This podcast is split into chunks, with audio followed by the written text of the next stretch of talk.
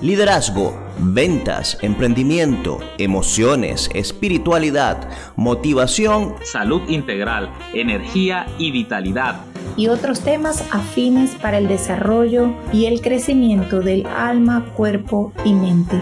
Bienvenido, bienvenida al Club de Expertos. Donde cada semana tenemos para ti entrevistas con invitados de lujo, conducidas por Luz Mari Núñez, Nair Duarte, Alexis Suárez y Carlos Figuera. Libres de juicios, llenos de amor.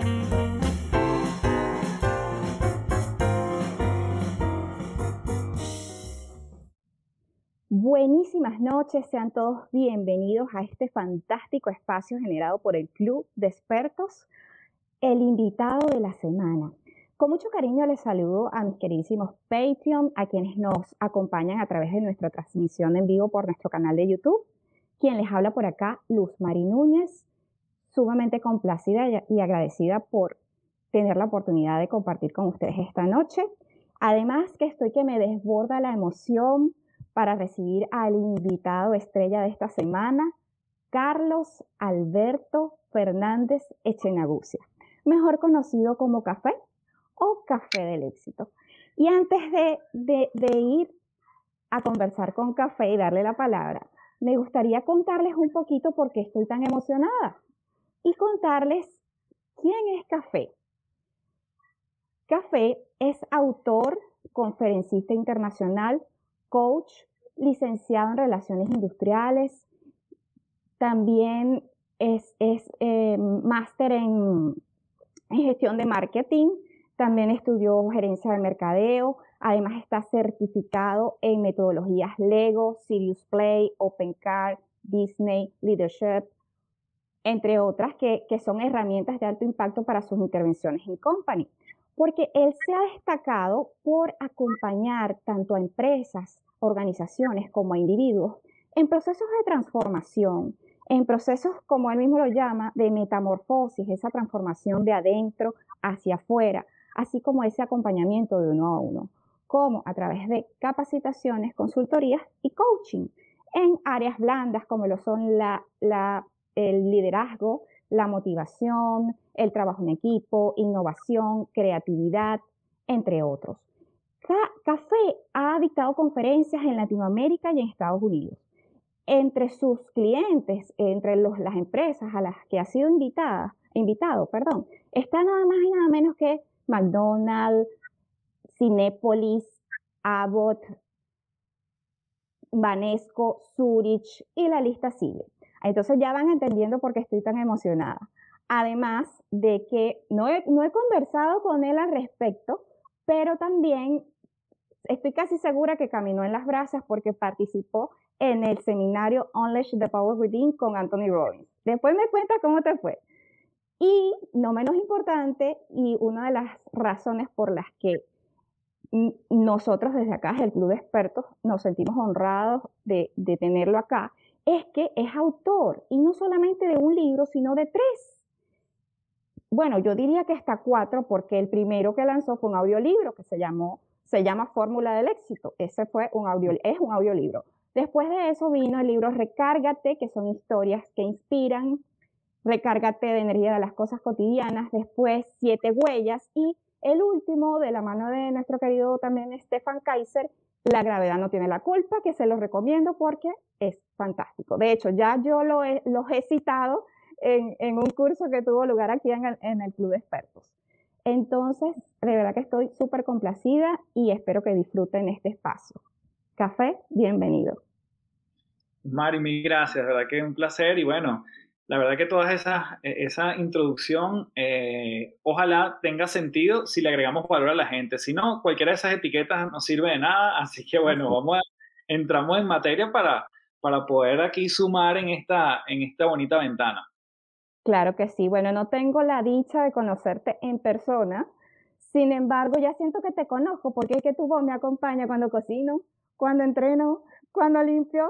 Sí, Café tiene en sus contenidos, de verdad que no tienen desperdicio, su podcast, las tres principales, y bueno, ya más adelante él también les contará. Café. Me gustaría dividir este espacio en dos partes, porque bueno, una de, las maneras, de tus maneras de, de, digamos, de motivar, es compartir historias que inspiran.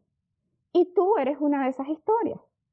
Entonces, yo investigando un poquito, cuando estudiando para estar aquí y compartir contigo, descubrí respecto a tu carrera cosas súper interesantes. Entonces, me encantaría empezar porque nos contaras cómo es que desde de trabajar en el área de, recursos humanos y de ser empleado a emprendedor, ¿cómo, ¿cómo fue ese proceso para llegar hasta aquí?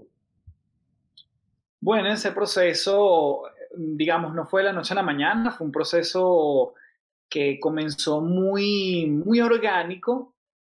Yo trabajé 13 años en el mundo corporativo y después hubo un viaje que lo cambió todo y es que me voy a estudiar un par de meses inglés para, para Minnesota. Eh, y, y, ahí me encontré con culturas distintas, me volví muy amigo de los árabes, porque además yo no quería juntarme con los latinos porque no podía practicar inglés. Entonces me decía, no te juntes con latinos, no te juntes con latinos. Y la verdad que lo evité a toda costa, aunque era bien difícil. Y además yo quería, o sea, yo quería igual como ir para la fiesta o lo que sea, pero decía, ¿cuál es el objetivo? El objetivo, tengo muy poco tiempo para pulir el inglés. Y entonces me junté con los árabes, una cultura que para mí era muy distinta. Y ese viaje lo cambió todo porque me hizo cuestionarme que lo que era mi carrera corporativa, que yo me veía sentado con una corbata en una mesa, en una junta directiva, tomando decisiones, fue, me la cuestioné pues. Y entonces cuando llegué nuevamente a mi trabajo, yo empecé a compartir algunas cosas que ya yo venía leyendo, que venía viendo en documentales, empiezo a hacer cineforos en mi casa, y entonces empiezo a ver que el tema de la comunicación para mí, bueno, me encanta. El tema de divulgar eh, estudios científicos, o sea, muchas cosas que para mí me estaban sirviendo y yo decía, esto no me lo puedo quedar yo solo. Entonces allí empieza un proceso de, mira, empecemos haciendo con lo que podemos, o sea, cada instancia que yo tenía en mi trabajo de hablar en público lo hacía. Empecé a tomar cursos eh, por mi cuenta, hice un curso de oratoria, hice otro curso que tiene que ver con vocería, que lo hice en el Ateneo de Caracas en aquel momento, hice un curso con otro profesor, ya era más uno a uno. Entonces me fui como preparando y no tenía muy claro qué iba a hacer yo con eso, pero sabía que como la comunicación yo la quería pulir, lo que tenía era que seguirme nutriendo de las personas que para mí eran referentes.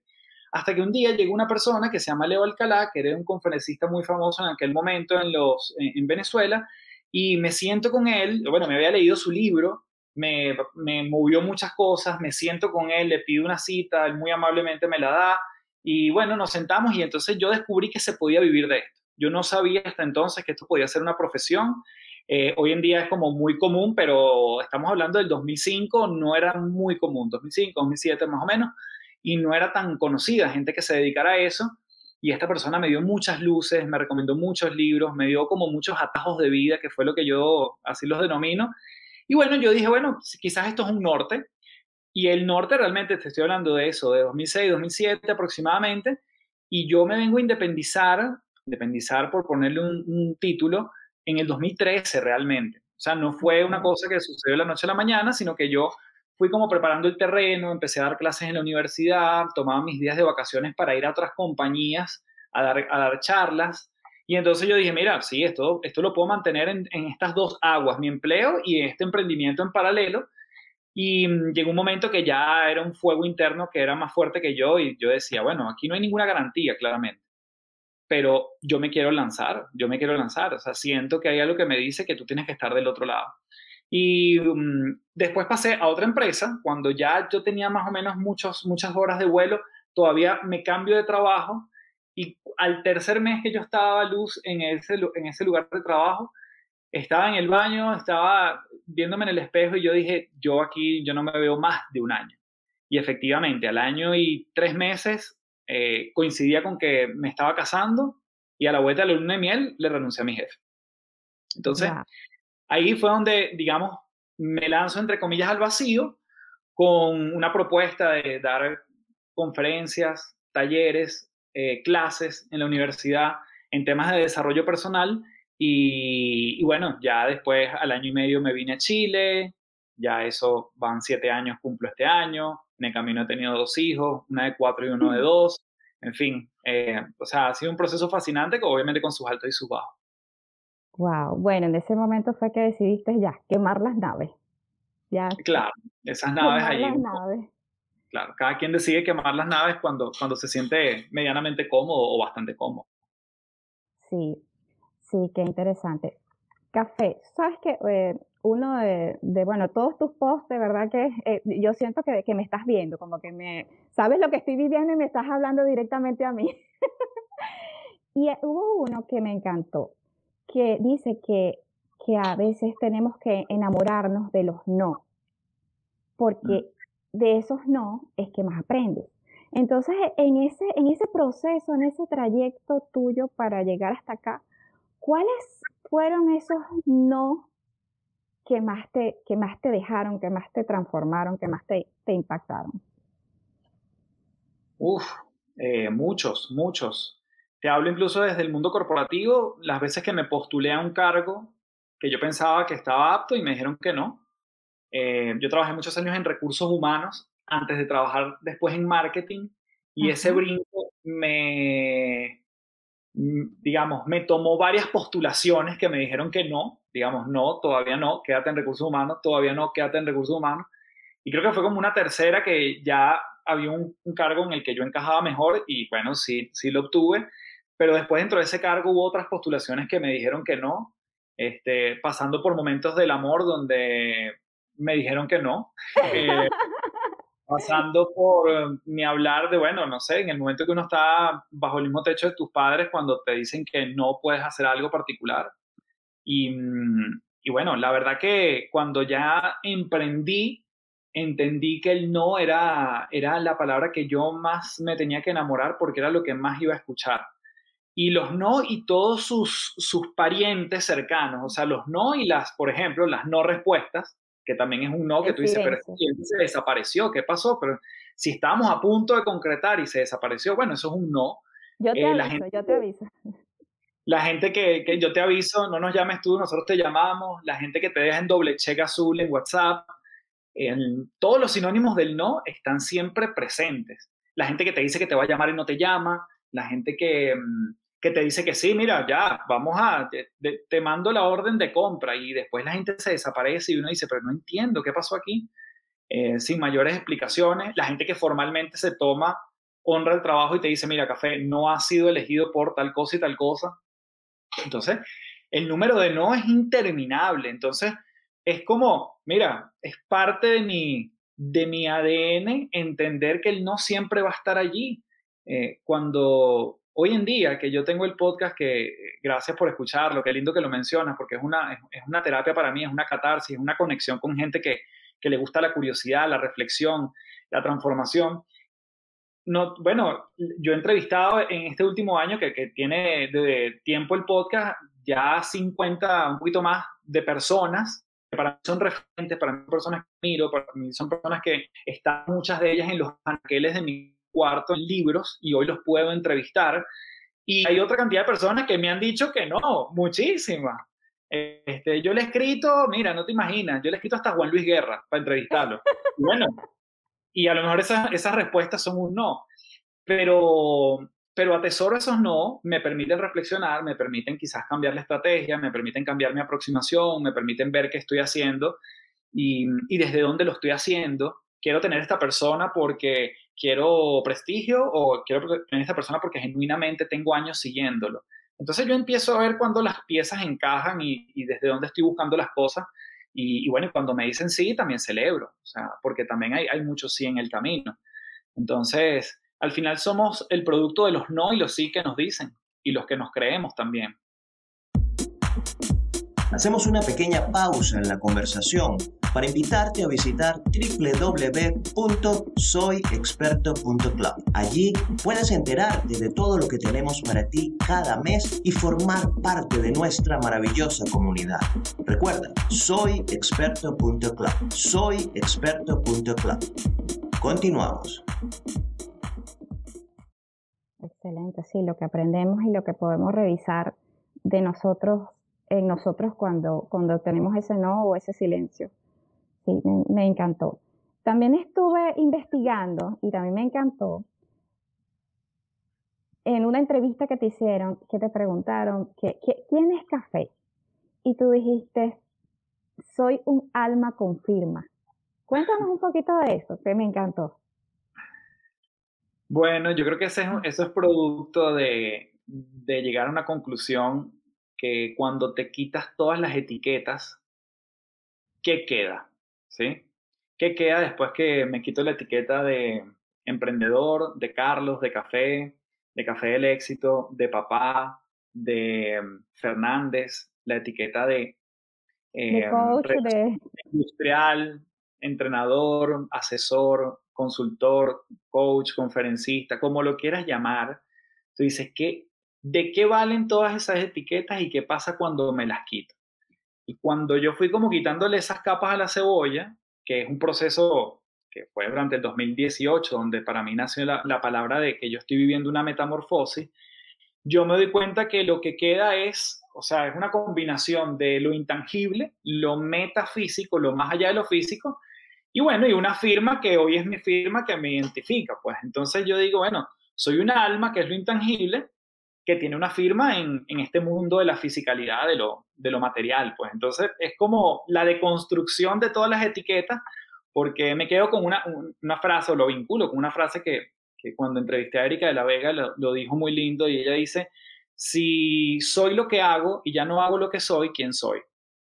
Y es ahí cuando todo te vuela la cabeza y tú dices, soy mi título, soy lo que estudié, soy lo que soy.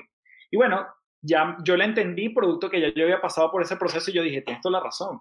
Por eso que cualquier etiqueta se queda corta porque además tenemos la posibilidad de trascender las etiquetas. ¿Quién soy yo? Puedo ser mucho más que todo eso. Y me las quito todas. Entonces, ¿quién soy? Eh, yo me acuerdo un ejercicio una vez en un audiolibro, que no me acuerdo cuál fue, que yo escuché que el tipo decía, mira, tú agarras a la persona más ambiciosa del mundo, que se cree más poderosa, que tiene todo el dinero del mundo, llévala a un campo desierto donde no haya nada, que esa persona esté absolutamente desnuda y pregúntale quién eres tú. Y es, y es un ejercicio de contraste, porque bueno, ¿qué nos define en el día a día? Y bueno, esa es la respuesta larga de por qué yo, si tú me preguntas, fíjate que las, las primeras definiciones las introdujiste tú cuando hacías un poco esa, esa pequeña biografía de, de, algunos recorridos que yo he trazado, pero al final si me toca describirme, yo diría, o sea, claramente un alma confirma, o sea, es una cosa que va más allá de mí, pero tengo algo terrenal hoy que, bueno, que es una firma, que es lo que hago aquí en este, en este plano. Genial. Ahora entiendo, porque tuve que investigar para obtener todos esos datos, porque no estaban así, así, así tan fáciles en tu No, está muy bueno, muy buena esto investigación. Está como misterioso, esto está como misterioso, dije yo, pero aquí hay algo más. Me encanta, sí. Porque además eso yo lo he dicho pocas veces, la verdad. Yo esa definición la he dicho muy pocas veces. Así que me encanta que la hayas rescatado por allí. Sí, sí. Y y bueno, yo me, identifico mucho con, con, tu, con tu estilo y, con, y no es solamente las etiquetas como, como lo has dicho, sino es que, y como lo dije en un inicio, es la, lo que tu historia inspira y transmite y lo que tú transmites cada vez que comunicas, cada vez que, que, nos quieres dar un mensaje. Y, y lo, lo, maravilloso de, de, todo y lo que yo concluyo de lo que me has contado hasta ahora, lo que nos has contado hasta ahora, es que, y también hablas mucho de eso en, tus en tus contenidos, es que tú seguiste tu intuición, tu intuición y cuestionaste si lo que estabas haciendo realmente se parecía a lo que tú eres o a lo que tú querías realmente hacer. Y, mira cómo ese, ese cuestionamiento ha, dado frutos y frutos en, no solamente para ti, sino para la, de la manera en que has impactado organizaciones y personas. Entonces me parece genial que hayas seguido tu, tu corazón y, tu intuición. Y que te definas así. Ahora, ahora entiendo por qué, porque hay tan poca información en tu página.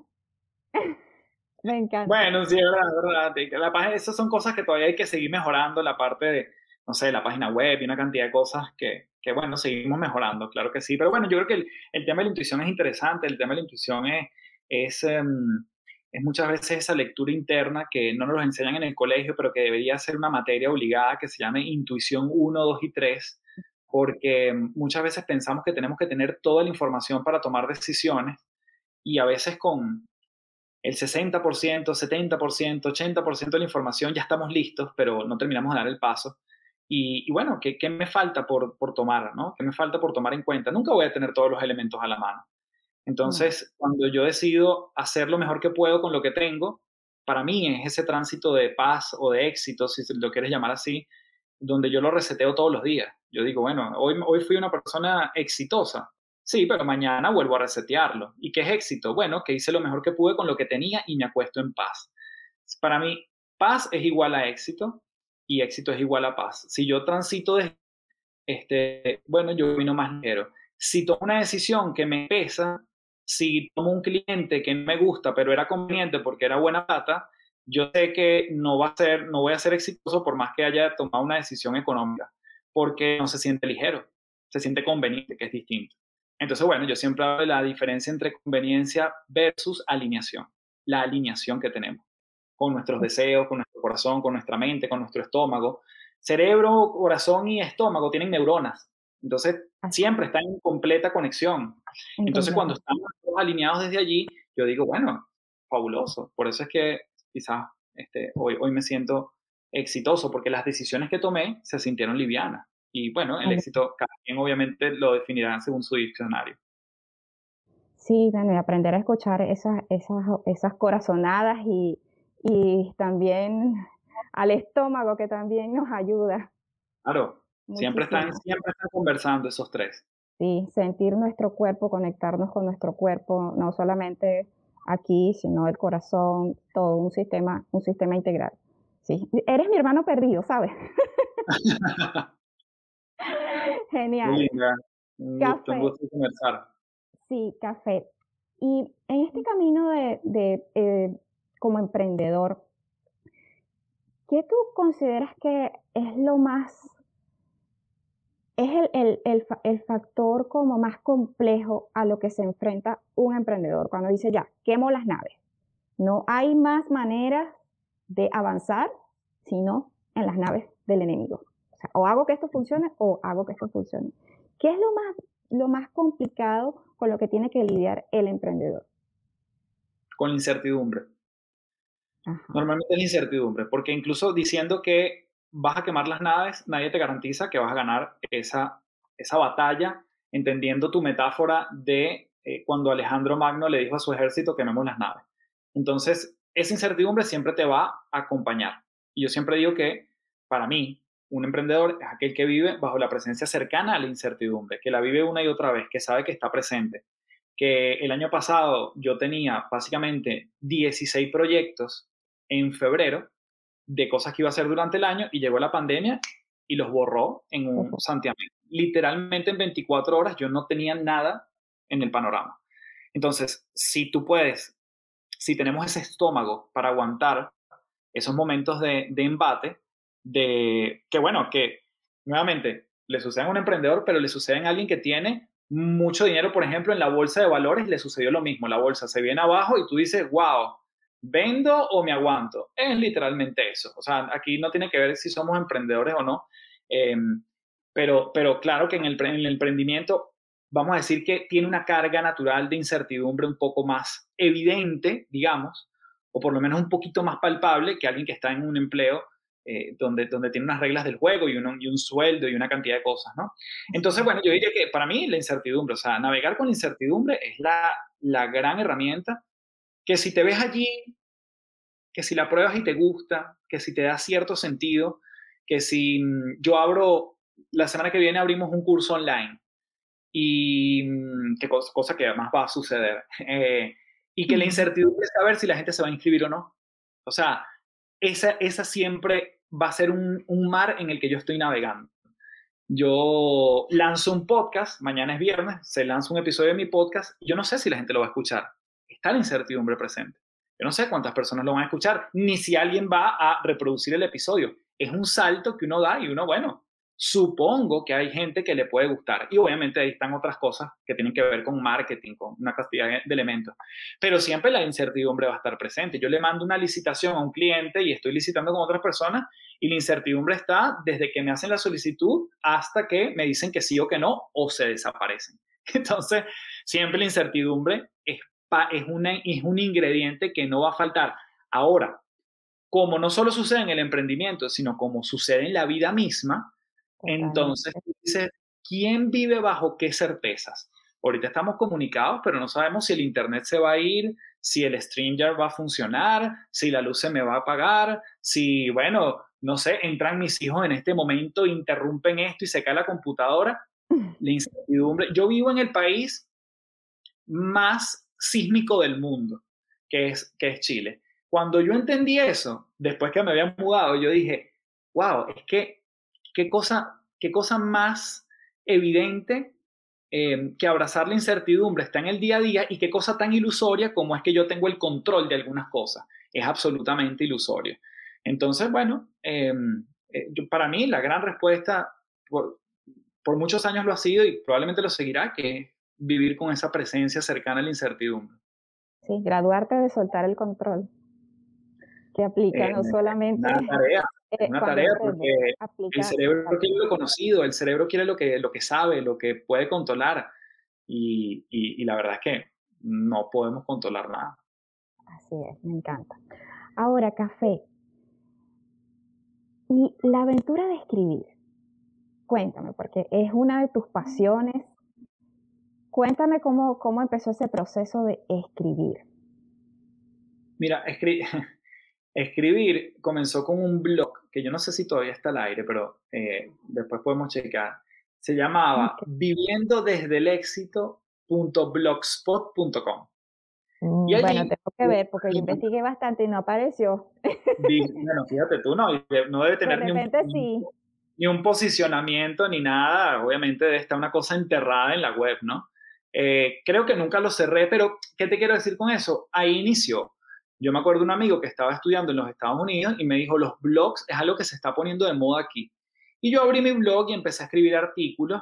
Coincidió con que mm, yo también empezaba con este esta inquietud de compartir cosas. Y bueno, era una, una, buena forma de mandarle el link a las personas o mandar a mi base de datos este nuevo artículo, a la misma gente de mi trabajo, incluso me puso en un momento fastidioso mandándole mis cosas, este, pero bueno, era una forma de expresar lo que estaba allí, ¿no? La manera escrita.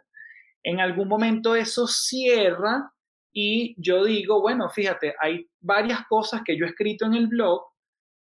Casualmente yo venía haciendo algunas entrevistas de personas que yo admiraba, de personas que estaban haciendo cosas bien cool en Venezuela y yo las entrevisté y yo dije, bueno, ¿qué pasa si le damos un hilo conductor a todo esto? Y ahí es donde nace el primer libro que se llama Recárgate. Y se llama Historias y Testimonios que Inspiran. Entonces son historias que muchas son traídas del blog y los testimonios son de estas personas que yo había entrevistado. Entonces yo dije, bueno, empaquetemos esto y nace un libro que yo sabía que era un punto, además, claro, porque nuevamente sí está, obviamente está soltar el control, está, em, digamos, vivir con la incertidumbre, pero como parte de mi estrategia de marca personal, también yo sabía que tener un libro me iba a diferenciar. Y yo dije, bueno, si tengo todos los ingredientes para hacer un libro, empaquetemos esto y salgamos. Entonces, además coincidió con que yo lo, yo no sé, yo creo que me habré eh, independizado en el 2000, julio del 2013 y yo creo que ya finales del, 2000, del mismo 2013 o principios del 2014 ya yo tenía el primer libro. Entonces fue una forma de generar yo tracción, se convirtió en una bonita carta de presentación, cuando yo le vendí un producto a un cliente, le ofrecía mi libro y entonces, bueno, era una ventaja ante muchos de ellos porque, bueno, porque un, libro tiene una serie de elementos de autoridad intangibles detrás y, bueno, y después de eso fui diciendo, bueno, ya yo tengo una conferencia escrita, ya le he dado varias veces, ¿qué pasa si la nutrimos más y sale el segundo libro? Y cada libro es un proceso distinto. Para mí, cada libro, desde que comienza hasta que termina, uno no es el mismo y probablemente hay cosas que tú escribiste que no, ya no te hacen tanto sentido porque uno cambia durante un libro, como uno cambia en una relación de pareja o como uno cambia cuando, cuando, cuando te casas. Y no es ni para bien ni para mal, sino que simplemente estamos evolucionando, nos damos el permiso de cambiar. Entonces, después mm, viene el tercer libro, que ya era cuando estaba aquí en Chile, que lo hice exactamente como tú dijiste con Estefan, y lo hicimos a cuatro manos y también fue un proceso muy distinto porque era poner en blanco y negro lo que nosotros veníamos enseñando desde hace años en las compañías y más nos pedían. Entonces fue incorporarles nuestras anécdotas, nuestra forma de decirlo y traer a, flote muchas herramientas que para nosotros siempre han sido relevantes, ¿no? Entonces, cada libro ha sido una experiencia completamente distinta. Em, mi, primer, mi segundo libro, yo lo escribí en la transición desde que estaba en Venezuela y no tenía pensado venirme a Chile y lo terminé estando aquí y eh, sin saberlo, porque esto, estas dos cosas que te voy a mencionar nunca, nunca las modifiqué estando en Chile, sino las hice en Venezuela, eh, comienza con un poema de Pablo Neruda y termina con un poema de Gabriela Mistral. Y yo no sabía que iba a terminar yo en Chile siendo esos dos grandes poetas chilenos. Entonces, mira, hay muchas cosas que nos llevan a, eh, y que pasan por el proceso de escribir un libro. No todo el mundo tiene por qué escribir un libro. Yo creo que todo el mundo puede escribir un libro porque todos tenemos una, experiencia única. Y por eso es que yo creo un programa y un curso online que la gente puede hacer que se llama Conviértete en autor. Porque es el proceso desde el propósito de escribir un libro hasta la publicación de un libro, que yo me encontré con mucho desconocimiento en el camino, pero que el primer libro se tardó muchísimo, el segundo un poquito menos y el, tercero lo hicimos en dos meses, estaba ya escrito, por, porque hay muchos mitos en torno al escribir. Entonces yo, yo decidí que yo le iba a dar una ventana a las personas que tienen una historia que contar. Y allí nace también ese programa online que se llama Conviértete en Autor, justamente. Sí, sí, conviértete en autor, porque sí, yo coincido que todos tenemos una historia que contar y si bien no es algo que, no es una inquietud que, que, tenga, que tenga todo el mundo, y como bien lo dices, pero todos lo pueden hacer. Eh, hace unos días le comentaba a una amiga que está pasando por un, proceso de una enfermedad y, le, comento que estoy, que no voy a hacer una entrevista en estos días sobre escribir, sobre convertirse en autor, y ella me dice, ¿y tú crees que yo puedo escribir sobre su experiencia? Yo le digo, claro, sí, claro que lo puedes hacer, pero es que yo no escribo. yo sí, sí lo puedes hacer porque puedes hacerte de un equipo que te ayude a, pulir los aspectos en los que tú no, no tengas la, digamos, la, la pericia para hacerlo. Entonces todos lo pueden hacer. Y como, como bien lo has dicho, Café, para ti eh, tener un, libro, tener ese, te ha dado una ventaja, ah, se, ha, se, ha, vuelto parte de, tu marca y te ha dado una, una ventaja ante, ante, digamos, en el mercado, por decirlo así. Sin embargo, eso ha formado parte de tu, de tu intención de dejar, de dejar una huella, de dejar, de dejar un legado. Y yo creo que lo primero que, debemos preguntarnos, eh, si, queremos emprender este viaje, es ¿para qué escribir? ¿Para qué? Sin duda, sin duda. ¿Para qué? Entonces... ¿Para, qué, y para quién?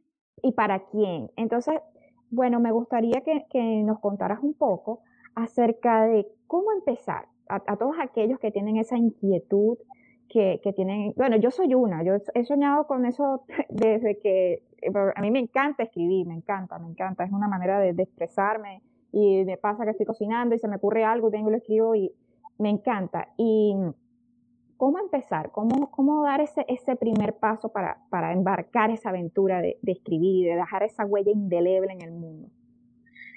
Esa, esa, es una pregunta eh, súper interesante, muy recurrente, Luz, y una de las cosas que sucede es que muchas veces las personas, y me incluyo, desestimamos el primer paso cuando quizás tenemos tiempo dándolo.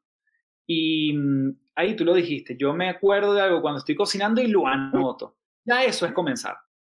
Yo escribo en Instagram un post y entonces yo estoy acostumbrado a escribir, bueno, dos, tres veces semanales. Ya eso es un comienzo para quien quiere iniciar un libro. Eh, si una persona tiene un podcast, ya eso es un comienzo para escribir un libro porque hay mucho contenido en audio que tú lo puedes transcribir y poner en blanco y negro.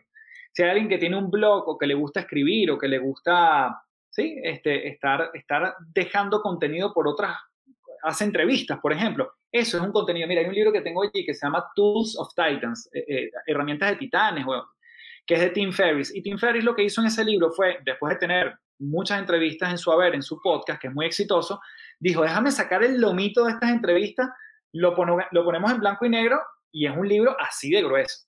Entonces, hay muchas formas de escribir un libro. Entonces, a veces pensamos, claro, porque entrarle a una página en blanco normalmente genera mucha parálisis. Tú dices, pero ¿qué voy a escribir aquí?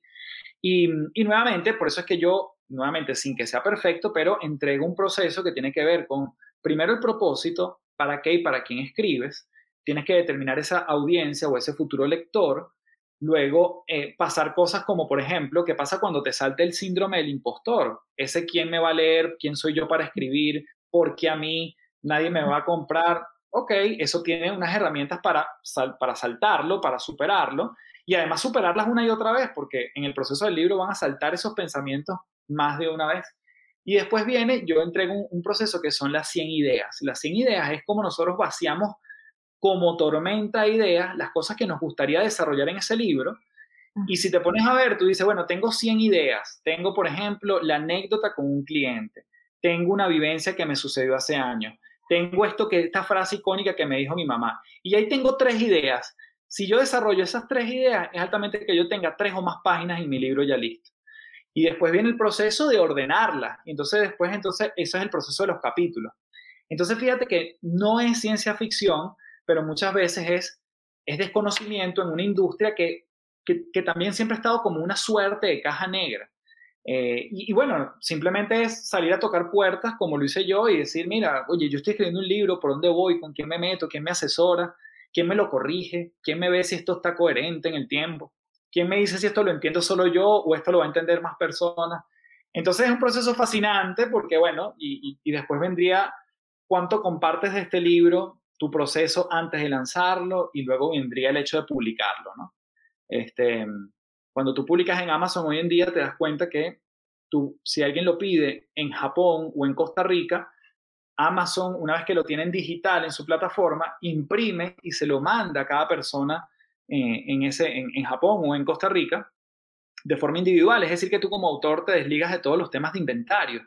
Entonces, hay mucho desconocimiento en torno a eso, pero hay muchas personas, empresas que ya lo tienen súper atajado y que lo hacen mucho, muy fácil.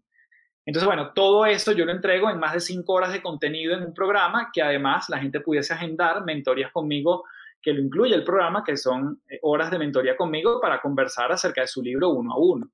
Entonces, es un mix en, ese proceso tan lindo de escribir un libro que nuevamente hay gente que, se mete en esto y dice, wow, eh, ha sido cansón. Y hay gente que lo disfruta y hay gente que lo ve como una cosa que, bueno, cuando pase, pasará. Y hay gente que ni siquiera tiene, como tú decías, las ganas. Y está bien, todos tienen diferentes procesos. Entonces, eh, bueno, eso es un poquito lo que, lo que yo he vivido como, como autor. ¿Y cuáles son esos mitos que, que comentaste al comienzo sobre escribir? Bueno, mitos al el escribir es el hecho de que me tengo que tardar mucho tiempo para escribir por ejemplo. Esto toma, probablemente me tarde años en escribir algo que para mí es relevante. Nadie me va a comprar cuando yo lance mi libro. ¿Por dónde comenzar si no tengo una historia que contar? ¿Quién soy yo para que me compren? ¿Qué, mm, qué otro mito por allí? ¿Cómo? Soy muy joven. Soy muy joven para escribir un, libro, o soy muy viejo para escribir un, libro. Hay gente que, que yo, porque yo, yo suelo entrevistar a las personas que entran al programa que hay gente que igual, que tienen una edad avanzada, si se quiere, y me dice, mire, yo no sé si, si yo deba escribir un libro. Em, y hay gente que, muy lindo, que nada más escribe para sí mismo, o para sus nietos, o para sus hijos. Y hay gente que quiere, no sé, tener un ingreso pasivo cuando lanza el libro. Entonces no hay objetivos únicos, por lo tanto no hay estrategias únicas y, y hay muchos, muchos mitos alrededor. Es decir, oye, ¿y quién, a quién le vendo el libro? Eh, ¿qué editorial me va a querer comprar mi libro? Eso es un mito porque tú puedes autopublicar, tú no le tienes que rendir cuenta a nadie. Yo lo he hecho así los tres. Este, las editoriales te cobran un, montón de lo que cuesta el libro por obtener tus derechos y al final tú te quedas con muy poco siendo autor.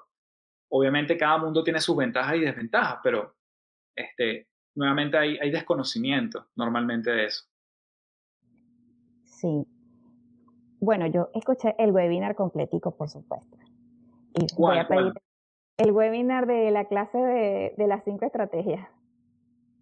Ah, bueno, perfecto, buenísimo. Qué cool. Sí, Sí, y, me gustaría que compartieras acá eh, sobre lo que, lo que comentaste de, de, esos errores que tú, que tú identificaste en tu proceso y creo que uno de ellos es estar, mm, tener el objetivo claro de qué es lo que quieres lograr con el libro.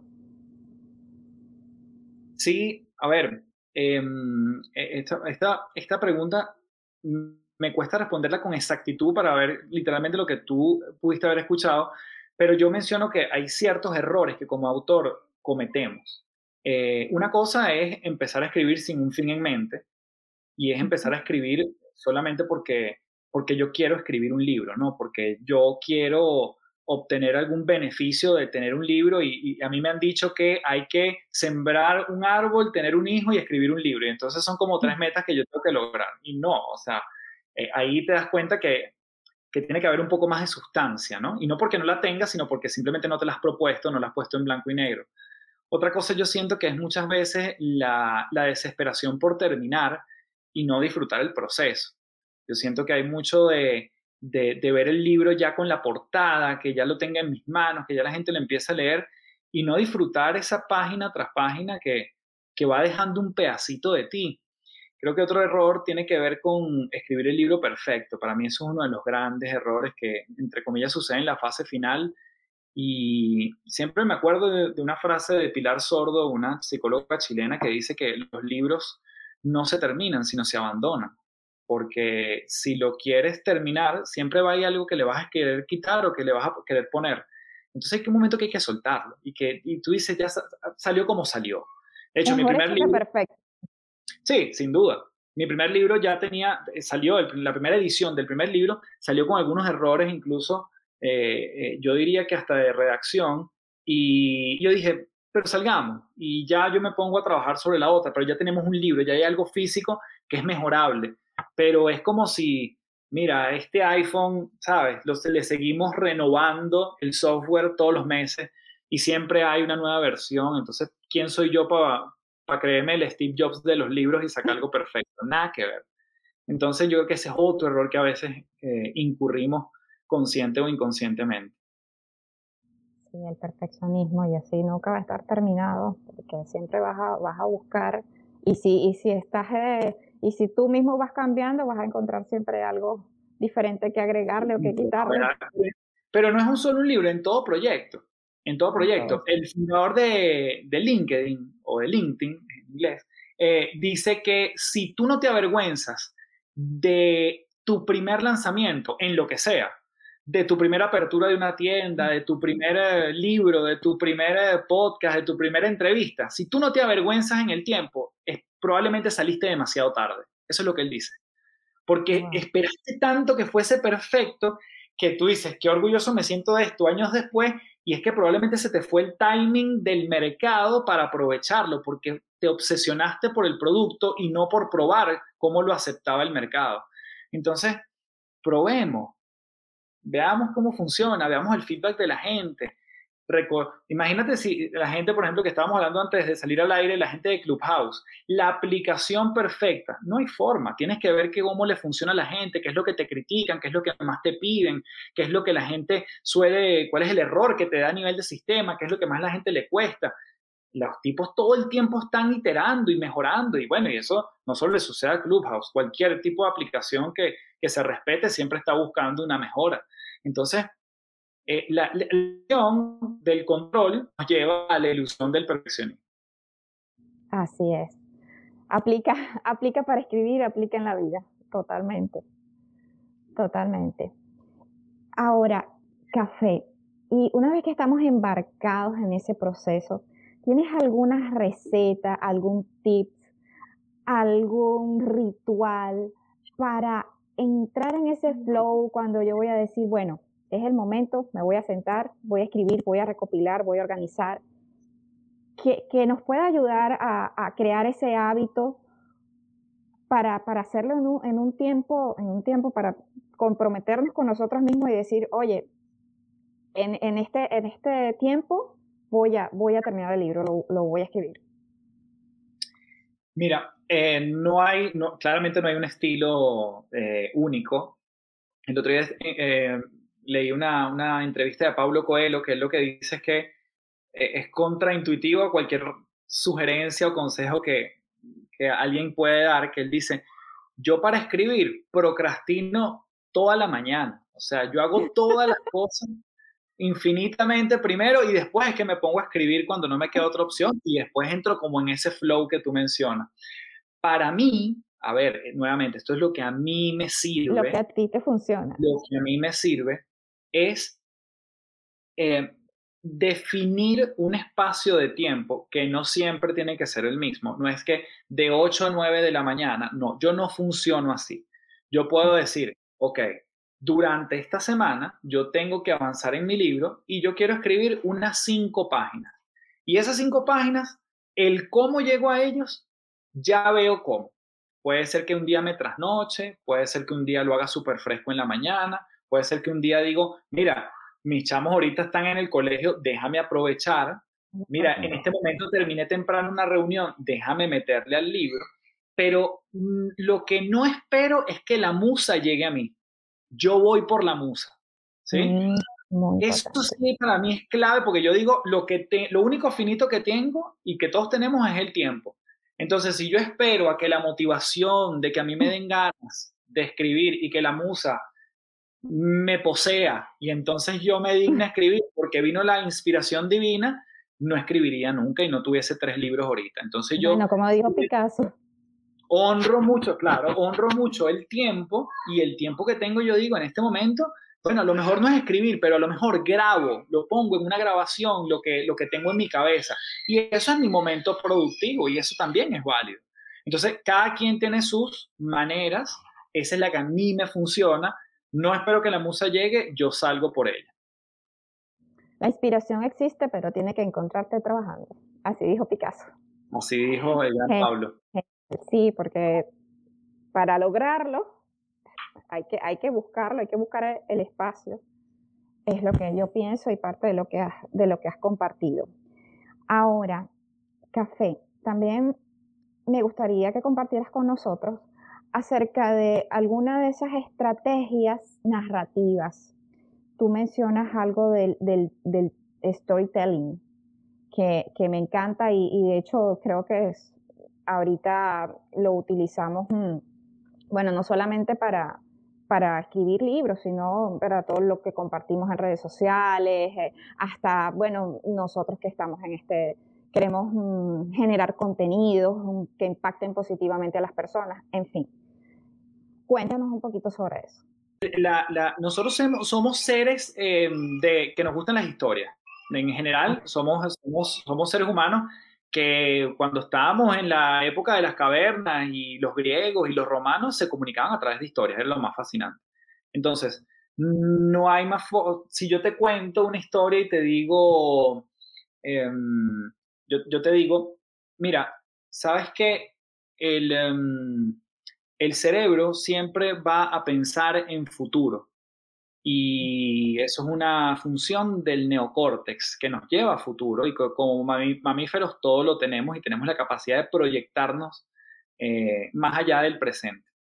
Y mm, yo te lo puedo decir así, o yo te puedo decir, en la época de las cavernas, una de las cosas fascinantes que, salí, que sucedía era que salíamos por comida y volvíamos por refugio pero ese cerebro fue evolucionando y ya el cerebro reptiliano, porque eran los reptiles, era el reptil, era el más primitivo que teníamos en ese momento, era el primero que se formó, fue evolucionando a través de las emociones y ahí se, genera el sistema límbico y la amígdala, que es el sistema central, y luego eso evolucionó en el ser humano y es lo último que se forma en nosotros, que es la neocórtex. La neocórtex porque es la nueva corteza el neocórtex. Y ahí es donde se genera el lenguaje, le ponemos entonces la razón y es allí lo que nos permite eh, proyectarnos a futuro.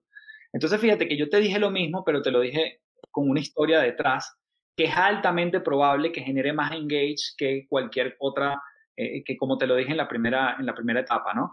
Y bueno, las, las, películas son unos expertos, eh, o las buenas películas son, son expertos eh, contando historias. No es lo mismo que en una, una saga como es Rocky, te digan, bueno, Rocky se volvió boxeador peleó, le ganó y él se volvió millonario. Sería una historia profundamente aburrida. pero toda esa autopista o montaña rusa de ir y venir es lo que hace la narrativa que tú te quedes enganchado.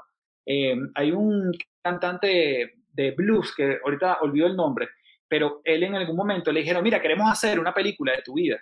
Y el tipo dijo, bueno, buenísimo. Lo llevan al set y le dicen, mira, este, empiezanos a contar, ¿no? Para entonces nosotros empezar a, elaborar los guiones, cuéntanos de tu vida.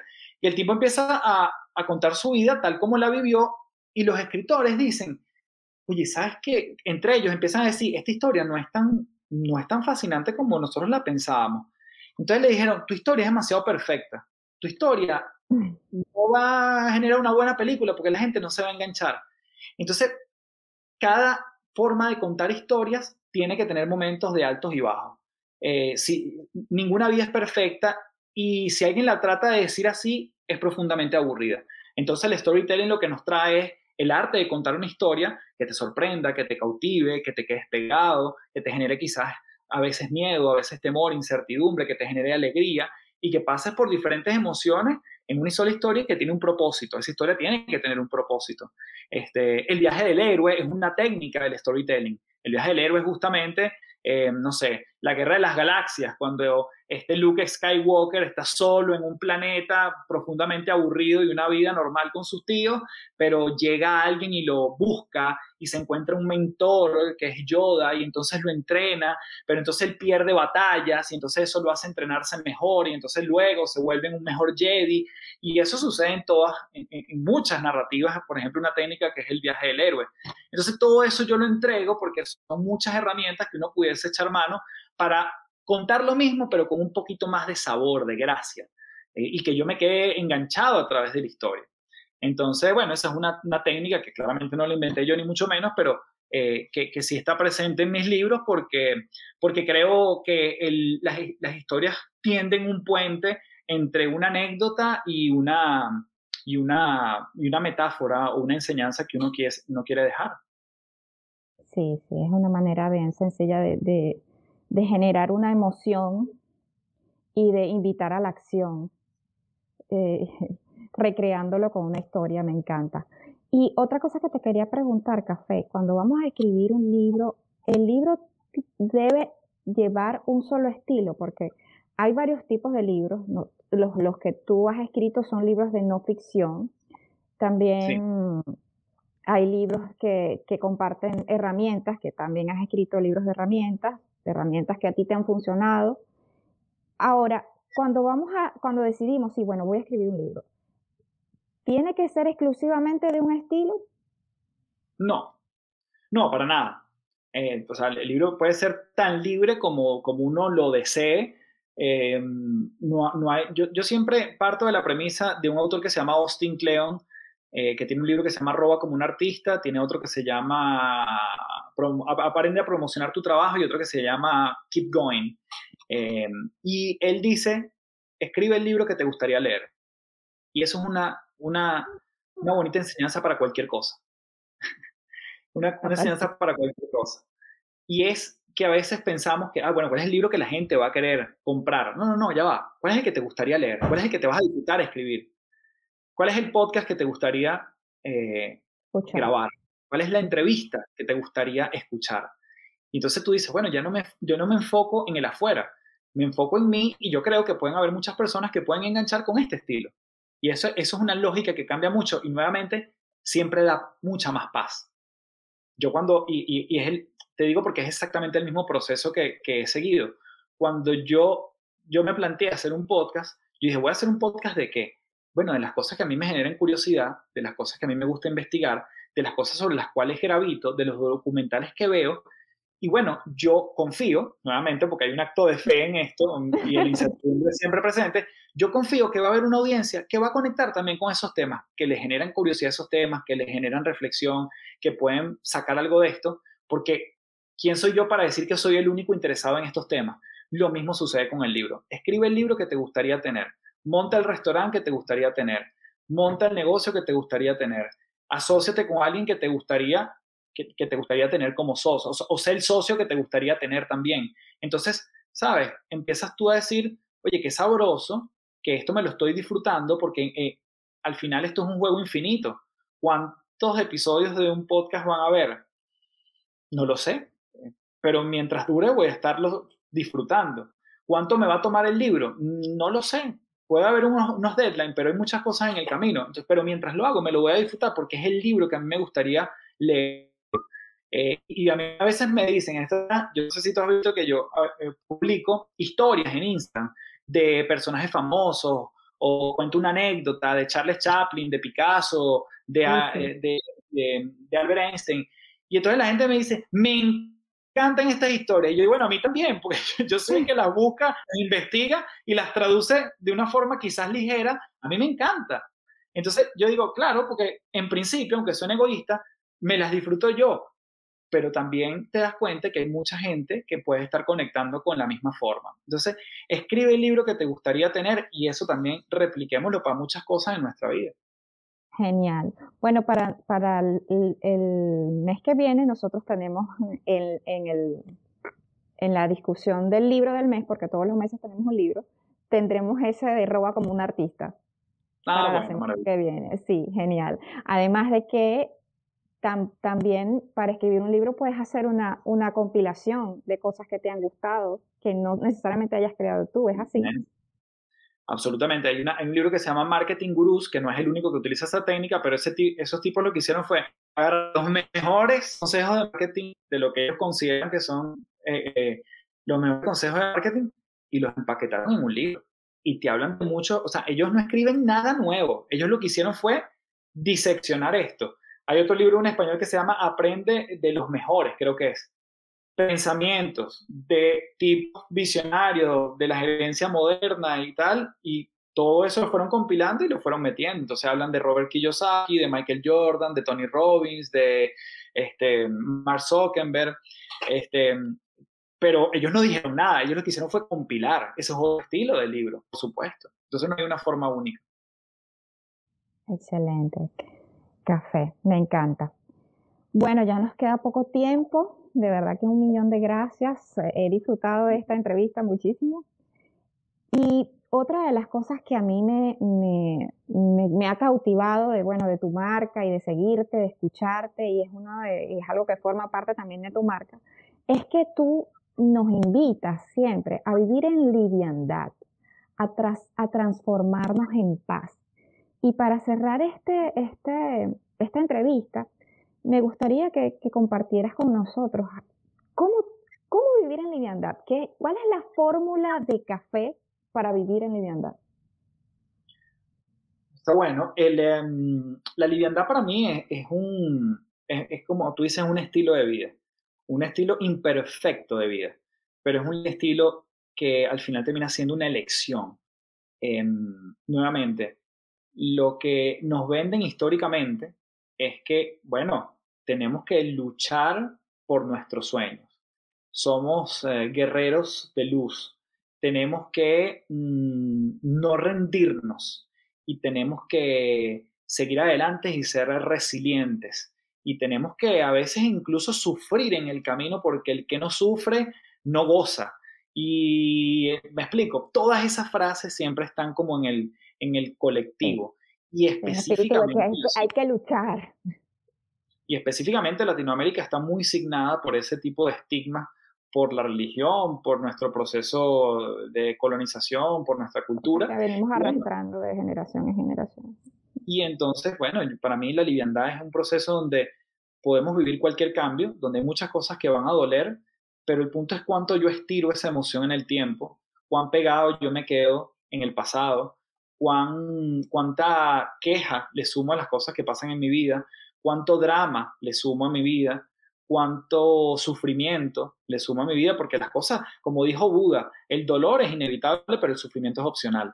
Entonces, esa opción, yo elijo la opción de vivir desde un espacio más ligero y más liviano, donde las decisiones que tomen son desde lo que, desde lo que yo siento internamente que me hacen sentir de una manera agradable y que además yo lo puedo proyectar a otro y que, y que, y que al final es un estilo de vida.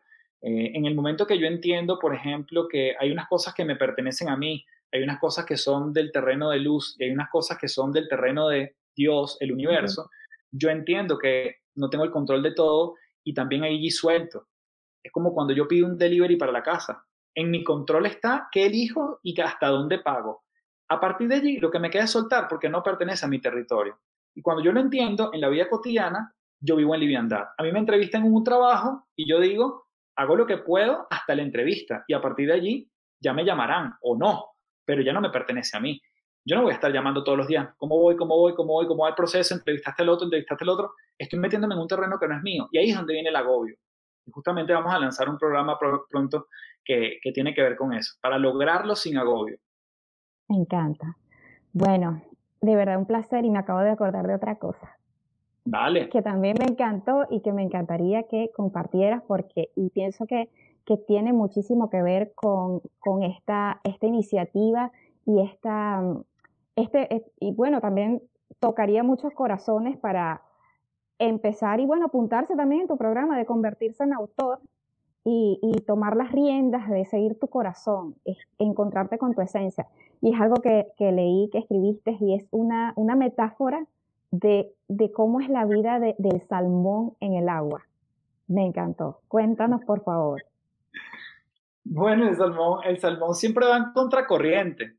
Eh, a pesar de eso, el salmón tiene un riesgo, que si tú te fijas en, las, en las escenas cuando un oso está pescando en una cascada, em, a veces el salmón que viene en contracorriente es el que es pescado por el oso.